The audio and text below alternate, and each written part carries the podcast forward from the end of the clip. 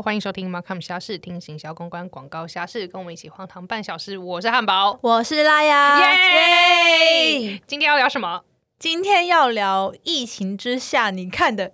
影集以及书本推荐。天哪，我其实有点汗颜，就是个人在读的书籍并没有到非常非常的多，所以其实今天只能分享就是大概一两本而已。哦，我本人更汗颜，因为我几乎在疫情的时候除了 paper 之外没有看什么书。那 那已经是非常选书的啦。对，除此之外没有什么可能比较好的书可以推荐给大家。但是你看了非常多影集，我看了非常多影集，哎，我觉得很强哎，你是都就是。在家里就是狂看，你是订 Netflix 吗？我有订 Netflix，然后有一些是不是的，但是是小鸭影音，没有没有，哎，那个没有没有没有没有，有一些是我身边的朋友有看，然后推荐我可以看。我虽然没有把他们看完，但是我有去看那种，你知道现在 YouTube 有非常多二创。二创就会来个介绍这个实境秀，然后让你可以很快速的看完，然后就觉得哦很有趣哎，然后我有一些是靠那个看完的，这样很好，你知道吗？因为你就不用浪费太多时间看完全部，你就可以只看到重点跟精髓。哎，等一下，等一下，你刚刚所说的这个二创是什么意思啊？就是现在 YouTube 上面有蛮多，就是是 YouTuber 他们会用解说介绍的方式介绍这部影集的内容在讲什么，哦，它的重点是什么？对，然后哪些很有趣的地方？然后假设呢，你本人是看过了一点这个影集，但觉得它步调实在太慢的话，我非常推荐可以直接去听那个了。哦，就是直接一个一个 summary，yes，然后你就不用就是不用浪费时间，对对对，当然这样子。可能会牵扯到一点二创的那个合理使用程度啦，但是 anyway 我觉得限度没有那么严格。然后通常做这类型的几乎都是这个中国那边的 YouTuber。哦，你不知道现在其实蛮多中国那边的呃，他们做哔哩哔哩上面的个这个台主之类的，他们其实也会把他们的影片放到 YouTube 上来。OK，蛮多的内容都在讲那个，但有一些品质蛮好，但有些真的超烂，大家就自己斟酌。OK OK，那你 疫情期间看了几部啊？啊，几步有点难算呢，但是我准备一系列的不同的清单，可以来跟大家分享。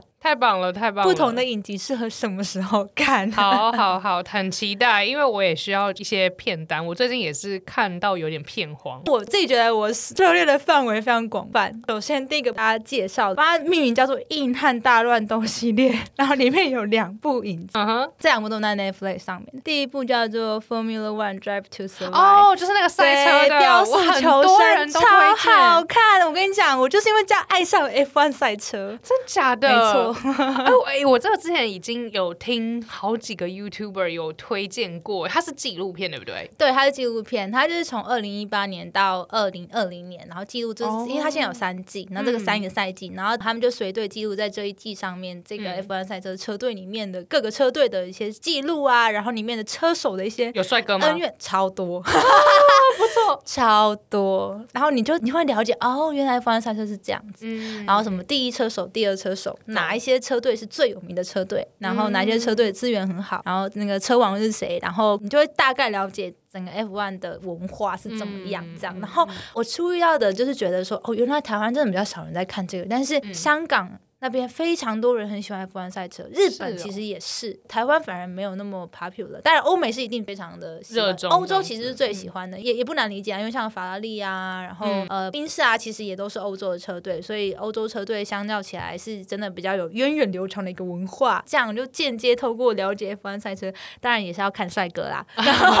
啊，这是一个蛮 luxury 的一个更高档的，算是一个领域，也稍微了解到哦，原来赛事的操作是怎么样啊，然后里面的。些内容我就觉得蛮酷的，其实真的蛮好看的。原来这些车手有这么多，就是勾心斗角哦。然后那跟那个超级名模生死斗是差不多的感觉吗？嗯，我觉得赛车版的。对，但是他们没有像是那种超级名模是选人的嘛，就是实境秀。但是他们在比赛，然后就有一个 Netflix 的人随队拍摄。哦，OK。然后他们可能就会说：“哎，Netflix 好烦哦，又要在那边拍，超讨厌。”这样就开玩笑的这样，对对对对。但我觉得这个真的很好看。OK，通常。看的人就会喜欢上 F1 赛车。OK，好哦，回去来了解一下，这个也推荐给大家 F1 赛车。你怎么讲的？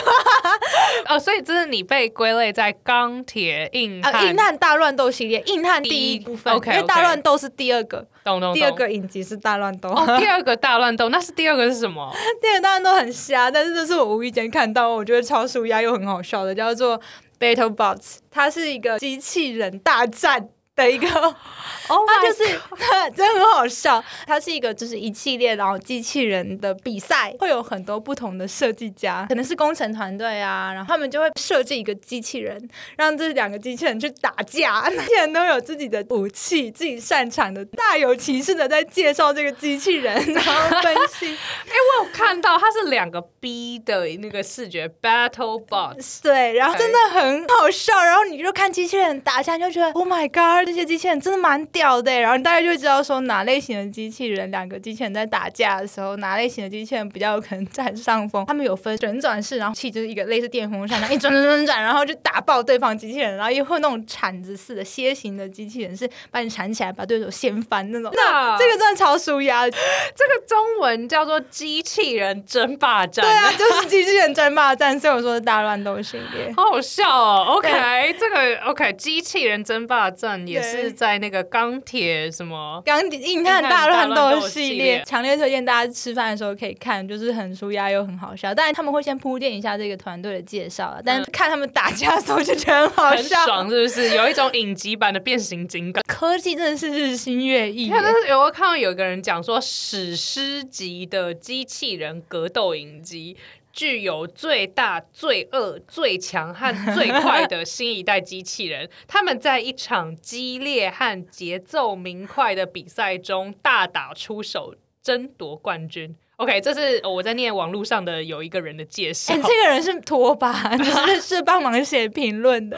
我觉得超好笑，因为他一六年的时候就有进化版本，因为一五年的时候还没有开放无人机可以就是一起参战，然后一六年就有开放无人机参战，然后无人机骑在上面一直想喷火 喷下面机器人，但是很难喷到，然后其他组别就是装了一个耙子，然后一直这边打，然后把上面无人机打下来，是不是很强啊？那真的听起来真的是蛮蛮跳脱我平常会看的，但是我觉得真的是蛮有趣。那你接下来还要推荐什么系列的呢？好，哎，这个情绪转折会有点快哦。哦，因为下一个部分是比较偏向那种粉红泡泡的实境秀。Oh my god！呃，也是实境秀，你是很爱看实境秀？我蛮喜欢看实境秀的。可是你你不会觉得实境秀有一些会谁吗？还是对，其实很多都是谁的。所以有一些实境秀我其实没有完全看完。OK，但是我会稍微看一下。然后假设我有点看不下去，我都是快转或是直接去看他的这个重点介绍。但有一些主题蛮有趣的，我觉得就这个主题面向来讲的话，有一些我可以分享给大家听听看。对，但是我觉得是一个我觉得蛮可以反思现代人在对爱情的一个角度。OK，其实有蛮多的啦，但我觉得最有名的大家应该知道就是那个 Too Hard to Handle。哦，我有看，我有看。老实说，我没有完全看完，我只是看第一集跟最后一集。他已经到最后一集了，呃，已经出到第二季了。然后。第一季已经出完了，这样。然后先说，就是预报不能 to handle，是他会邀请一堆帅哥、俊男美女，然后这些人都是会就是信赖跟我说会约炮打炮，就邀请他们一起到一个岛上，然后美其名是要办一个约会 party，但其实就是要让他们在这段期间内呢都没办法做任何跟性爱相关的事情。那如果假设他们都可以遵守这些规定的话，那他们就可以获得奖金。这真的是恋爱实境秀上起来的话，是最近的这个夯。懂懂懂，我之前也是有蛮多朋友，特别是 gay 的朋友，他们都还蛮喜欢看的。真的，因为他们有很多肉体的部分。对啊，对啊，然后身材很好什么的。的确，的确是。然后第二个是我觉得蛮有趣的一个主题，它叫做盲婚试爱。盲是那个就是看不见的那个盲。那他们想要探讨现在很多素食的这个恋爱嘛？那究竟是外表重要还是内心重要？那你会被这个人内心吸引，然后进而觉得就是 soul mate 是最重要，而想要跟他相处吗？就邀请不同的单身男女，透过这种约会的方式，但是约会你是不能看到对方的，你们只能那个谈心的润里面，一边是这个男生，一边女，单纯聊天，然后分享一些事情。之后呢，两边可以选择说你要跟谁求婚。假设配对成功了，就可以实际见面。见面之后呢，可以开始一个为期大概两周度在一起相处一段时间之后出来，然后我们就要决定要不要结婚。是直接结婚哦，这个不是一个很大的承诺。Yes，Yes，大概是一个月内你完成这所有的流程。哦，对，虽然我觉得是还是有点有点惊了，但是真的有人配对成功，然后结婚，然后一直到现在都还没有离婚。哦，对，然后就觉得哦，还真的有人找到，是认真的，就是有人结婚，就真的结婚了这样。Oh my god！然后最后他最后一个环节是会在微音 day 上面，就是问他，就两边问说你愿不愿意嫁给他，愿不愿意娶她。嗯他们如果愿意结婚就结婚。OK，OK 对对，就是一个，所以不会有。那种杨杨凡的分手擂台，就是哎、诶这一对情侣好像那个女主角哦就是在下一次又出现的问题。不会不会不会，哦所以那到假设就是也有一些情况是男生要结女生不要，有些是女生要结男生不要。OK 这样 OK，就是还蛮有趣的，就是我哇，这个思维我觉得很创新，OK，然后这个赌注也真的是蛮大的，不会啦，我觉得他们的离婚率也是蛮高的，所以如果真的不合的话，就可以离婚。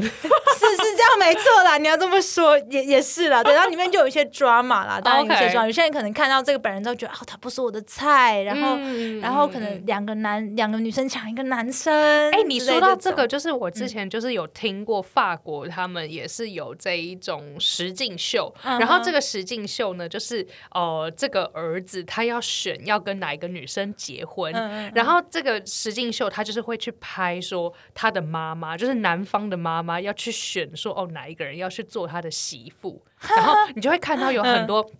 漂亮的女生想办法就是要讨好未来的婆婆，然后你就会觉得说，哇，我没有想过，就是哎，法国他们也会有这种嗯。婆媳的问题，而且就是在那个实境秀里面，那个法国的婆婆，他们对于就是未来的呃儿子的女朋友也是非常的挑剔，哎，就会说、哦，她就是会不会烘焙啊，或者是说呃，她呃就是在 gardening，就是在那个那叫什么植栽的那个技术如何啊？哦，植栽哇，呃，对，就是那个园艺技术园艺啊，对对技术。对对啊，讲什么植栽？园艺技术如何，烘焙啊，园艺啊，然后还有就是他的穿衣风格啊，是不是很就是 slutty 啊、啊。那一种的？他就还要帮他的儿子把关他未来的就是呃女朋友或者是老婆之类的。然后我就想说，哇，哦。我没有想过欧洲也会有这样子的一个实境秀，就是对，但是我后来发现欧洲好像真的蛮多，因为像那个《Too Hard to Handle》那一集，第二季的一个男主角，他是一个法国人，然后哦。他好像就是先在法国那边参加完一个实境秀之后，然后才回来，才来就是对他们。还蛮多因为这种对实境秀成名的人，对对对，我就嗯觉得这 maybe 是一个另外另类的行销手法，就是他透过实境秀让自己一战成名，对对不对对会不会台湾 那为什么以前分手擂台，没有人因为这个成名啊？分手擂台都在演一些比较，还有那个 那个以前还有什么爱情有啊，纠察队等一下，不对，分手擂台有人成名，虽然是不好的成名。之前一个有点怪怪的女生，呃，不是这样讲，那个，她就说这是我的 baby 什么的，你记得吗？哇，天哪！好久之前，算了算好，回去 Google 一下好了，大家可以自己 Google 一下分手擂台有谁因为这样子成名。你都忘记了吗？好，好，好，好，还是我们 OK，OK 不同年代。但但我觉得你刚刚讲的就是这个，的确是有就是提醒我们，就是说，哎，有人真的是因为实境秀让自己就是一一炮而红。真的，嗯。真的真的，其实那个 TLC 最近不是也有，就是我的男友是妈宝，哦哦，嗯，那个也是蛮 蛮屌的。好哦。今天在就是 YouTube 上面 TLC 你就可以看到我的男友是妈宝，我觉得那个真的超扯的。那该不会就是我讲法国那个吗？不是不是是不是。哦，另外的，是对，他是就是他们的男朋友都是有很大的妈宝的问题，真的很扯，扯到不行。我一定要去看。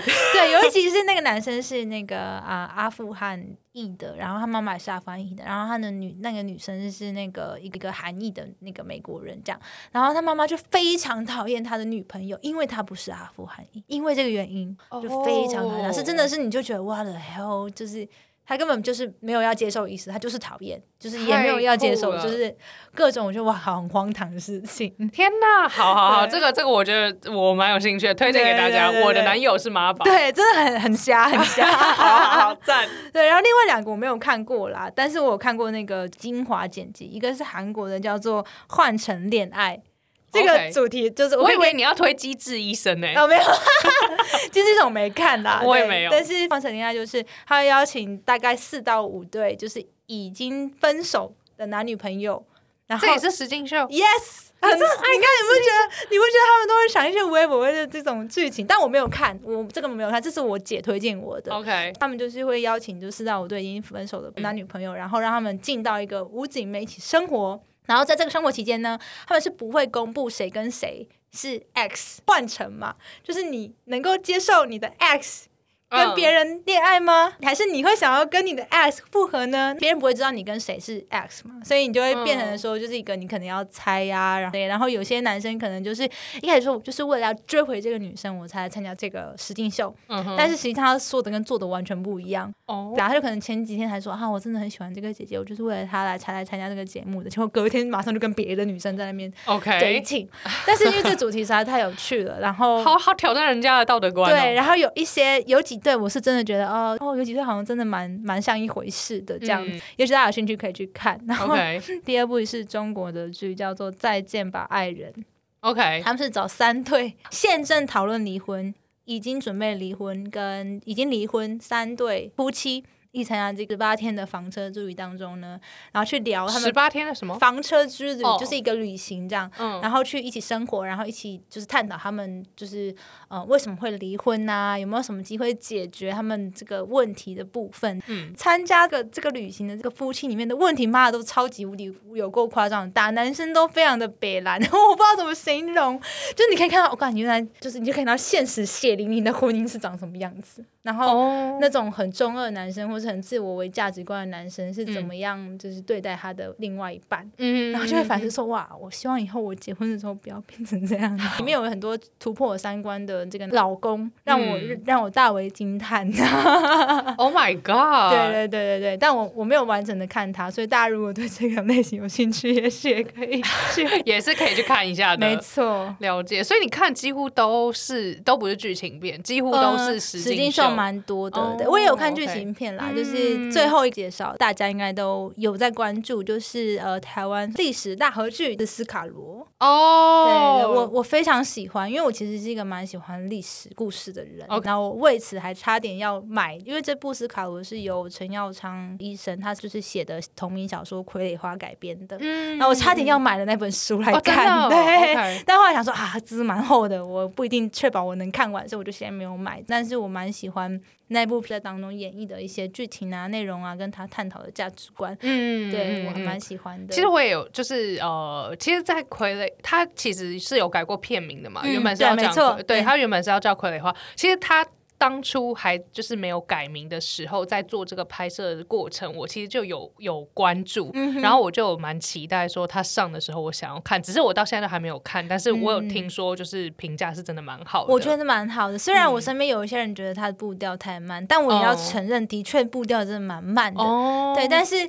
啊，真的可以看到，以前大家不都说什么罗汉咖很凶？历史课本上面说罗汉很凶，逞凶斗狠，械斗，这种就很难想象，就是究竟是多凶。哦。但我觉得他们演的蛮好的，真的很凶，代入感我就觉得蛮不错的。OK。然后我还蛮推荐的，虽然真的步调比较慢啦，但是其实耐着性子看完的话，我觉得收获蛮多的。OK，斯卡罗也是推荐给大家，推荐推荐，真的非常好。拉雅的呃剧情片，对，其实拉雅看了很多无微不微的东西，所以 练练。那时间就是一块啦，但因为我就是一个很没有耐心的人，所以我几乎都是快转。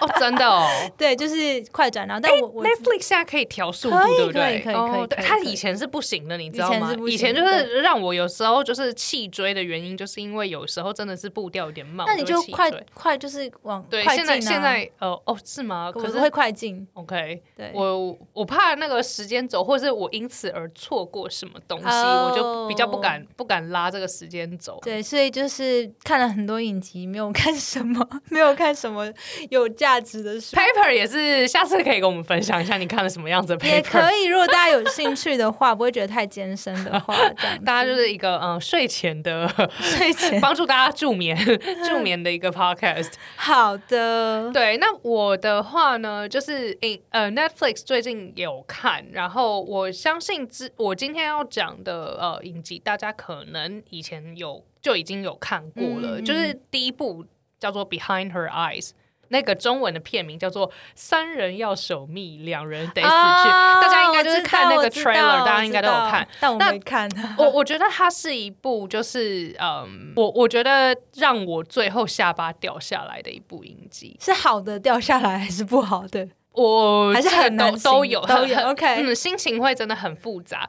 就一开始的时候，你可能你可能会以为就是，哎，这个剧情的走向，你好像你你好像自以为你自己就是好像猜得到，对，但是。到最后两集的时候，你是真的会觉得说，怎么会这样？那这部影集就是会嗯勾起我一些回忆的地方，是因为它的整部片里面都是英国腔，而且它是苏格兰腔，嗯，所以就是因为汉堡之前是在苏格兰这边留学，然后听到他们的口音，就会觉得说哇，就是好怀念，而且苏格兰的风景就是在那个影集里面也都有被体现出来，就是我觉得哇，有一部分是蛮怀念的，因为它的主角就是有人是来自 Glasgow，他就在苏格兰的一个城市这样子，那那边的口音又是特别特别的重，然后听的时候你就会觉得说，OK，我好像仿佛回到苏格兰。那再加上它的剧情其实算是蛮紧凑的，嗯哼，对，不会让你觉得说非常的沉闷，所以我觉得如果你是呃喜欢这种有一点悬疑、有一点惊悚，然后你又很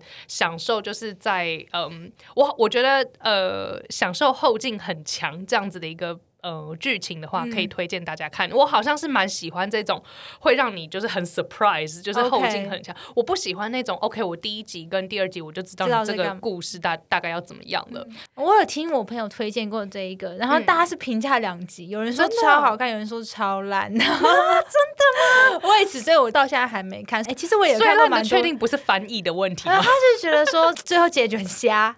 哦，真的吗？对，那呃，我第二部就是想要推荐的是部叫做呃《The One》，它中文叫做《真爱基因》，然后它也是一部就是会让你觉得很很毛骨悚然的一部。我没看过《真爱基因》，就是你看那个《真爱基因》这个这个片名或者《The One》，你会以为哦，它是什么浪漫爱情片？不是，它就是大概就是在讲说呃一个。约会的软体的一个机制，然后他帮你配对，是 based on 你的 DNA，然后他会去 The One，哦，他会就是呃，会去找出说哦，世界上他会把世界上的这些人的这个基因，它是有个 database 的，然后他会去用一些 I don't know 演算法或者什么科技，就是在讲说哦，你其实世界上好几个亿的人口里面，一定有一个人就是 The One，他就是跟你就是真命相配的，然后当你遇到那个。人的时候，你就是会无法自拔的，就是疯狂的跟对方陷入热恋，然后你们世界上最配最配的一对，因为用这样子的一个科技，所以有衍生出了蛮多就是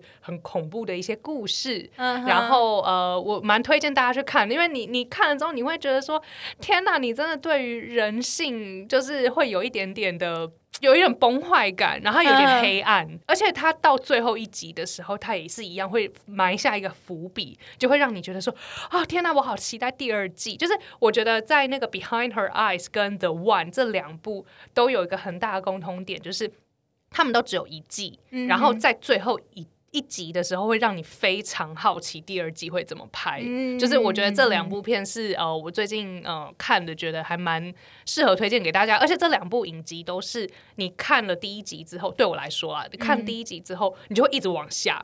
像我就是在看德万的那一天，我就是完全没有在做任何事情。OK，我就是一集一集的往下看，因为真的是太惊悚了。就是我我对就跟大家讲一下，就是说呃，我本人的影集口味是这一种的。对，其实我之前看了很多影集，但是我觉得剧情线对我来讲，我也是那种看了就会叼住、停不下来那种人，所以我后来都不太敢看，就敢看那种这种比较轻松的。对，但是等也 maybe 就是之后有机会再跟大家介绍我之前都看了什么影。然后疯狂追的时候会怎么样？可是疯狂，因为我觉得欧美影集他们就是比较不会让你觉得有一种虚度日子，是因为他们集数其实不多，是这样没错。可是就是我就是那种会想要全部看完的人，就很恐怖。这个心态真的是要不得。对对对对对。然后最近也还开始在呃慢慢看的就是那个 Ozark。黑钱圣地，它是影集，然后现在好像已经有出到，我不知道是第二季还是第三季，但是我我还在看，所以之后就是呃推不推荐之后可以再跟大家分享。不过大家可以看得出来，就是它都是有点惊悚啊、悬疑啊，有点这种的风格。那你有看《绝命毒师》吗？呃，《绝命毒师》对，嗯，没有哎，但是我我有听别人推荐，因为我刚刚在想的原因是因为就是它它的英文是什么？我有点哦，《Breaking Bad》对，《Breaking Bad》OK OK，我我没有看，我没有看，但是。我有听过很多人就是讨论这个部分，但是我我自己是就是还还没有 follow 了，我有看，但是我没有完全看完，主要因为太沉重 了，太沉重了，是不是？太沉重了。哦但是是好看的啦，但是真的就是哦，比较要讲可能会讲到讲不完。懂。那呃，讲完影集的话，我可以跟大家分享一下，就是在疫情期间，就是有看的一本书。那呃，不不是一本，大概有几本可以跟大家说，但这不一定是推荐，只是跟大家分享一下，就是我看了之后的一个感觉。就是从疫情开始呢，就是我有买了一本书，叫做《刚刚好的半独居生活》。因为疫情期间，就是独居的时间其实真的蛮多的。然后这个呃，作者是一个日本人。那这个日本太太呢，她其实是单亲家庭，嗯然后她自己一个人在外面，就是因为你也知道，日本的女性就是要肩负起就是离婚就是这样子的一个感觉。嗯，并不是，并不是为大众的价值观所接受的。但是这一位太太，她就是自己一个人，就是很努力的赚钱，然后没有给家里就是造成任何的经济负担，自己买了一个小小的房子，嗯然后很努力的把自己的生活过得很好。那我就是在看这本的时候，你就会看到说，哎，他是怎么布置他的家里，他的生活风格是如何，他有一点极简的感觉。那你听了之后，你就会觉得说，哎，很认真在过这样子的生活，然后刚好在疫情期间，我自己一个人住，那我是不是也应该要认真的打理起我的一些起居环境啊？然后我应该要维持什么样子的一个生活方式？我要让自己吃得好，然后维持固定的一个运动的习惯。我觉得这是一个蛮励志的一对啊，好励志哦，我听起来觉得超励志的。对，就是他的呃书名叫做《刚刚好的半独居生活：与自己相处，珍惜具体而为的美好事物》，推荐给大家。天哪，好鸡汤一哦！一一本就是 蛮温暖的书这样子。嗯哼，然后呃，第二本的话就是呃，蛮推荐给大家看。大概有一些听众之前就是有看过，叫做《永远的零》。然后这一本呢，它是呃一个日本的作家叫做百田尚树。诶，刚那个也是日本人，然后现在这本也是日本人。对，那这本书呢，就是一样也是后坐力非常的强。嗯那它主要是在描述，就是在二次世界大战的时候，嗯美军跟日军的那个空战的一个故事。嗯然后它的主角呢，就是在探索他自己爷爷。生前的一个故事，他爷爷是日本的空军，然后他就去探索说，哎、他爷爷生前的一些故事。然后你一开始看的时候，你就会觉得说，哦，不就是一堆老人在讲古啊什么的。但是你看到最后的时候，我看到最后是爆哭、哎，嗯，就是因为他后来的结局也真的是蛮蛮惊讶的，而且动人心。嗯，而且我觉得他的那个节奏就是嗯铺陈的很好，就是嗯一开始一二三章的时候，他会描述很多一些飞机的细节，嗯然后到后面就是几章的时候，就越来越深入到整个就是嗯爷爷的故事的高潮，嗯。然后它是堆叠起来，然后一直到最后一刻的时候，真的是书的后面那几页。我就整个泪崩哎、我就是在在房间里面是哭到那种 啜泣的那一种，就是我觉得很呃，如果大家对于战争或者是二次世界大战的故事就是有兴趣的话，嗯其实还可以看一下。然后看完之后，你就会很珍惜自己的家人，然后你会很感谢就是陪伴你一起成长的亲人，这样子推荐给大家。好哦，这讲今天我都今天讲想看了好久哦，这种结尾突然变得很插曲。我觉得就是在疫情期间，就是会看一些，比如说不管是我刚刚讲的独处的一些书籍，或者是说一些让自己反思跟自己家人相处的过程，我觉得也是一个蛮新的体验啦。嗯，怎么突然觉得我都看一些就是打发时间的不会，东西啊？你那个是蛮舒压、蛮疗愈，因为这个对于就是独居的也是有帮助，因为相信独居的压力很大，也会需要这种片单。好哦，谢谢谢谢汉堡同学。那希望今天我们分享的内容对大家有一点点的帮助。如果大家有兴趣的话，都可以自己上网搜寻一下我们刚刚推荐的书籍跟影集哦。其实我刚才介绍那本书之后，害我很想要分享另外一本书，但今天时间可能真的不允许，没关系，之后我们看有没有机会再跟大家介绍啦。好，那我们就是这一集的马康虾事都到这边，我们下周见喽！我是汉堡，我是拉雅，拜拜拜拜。Música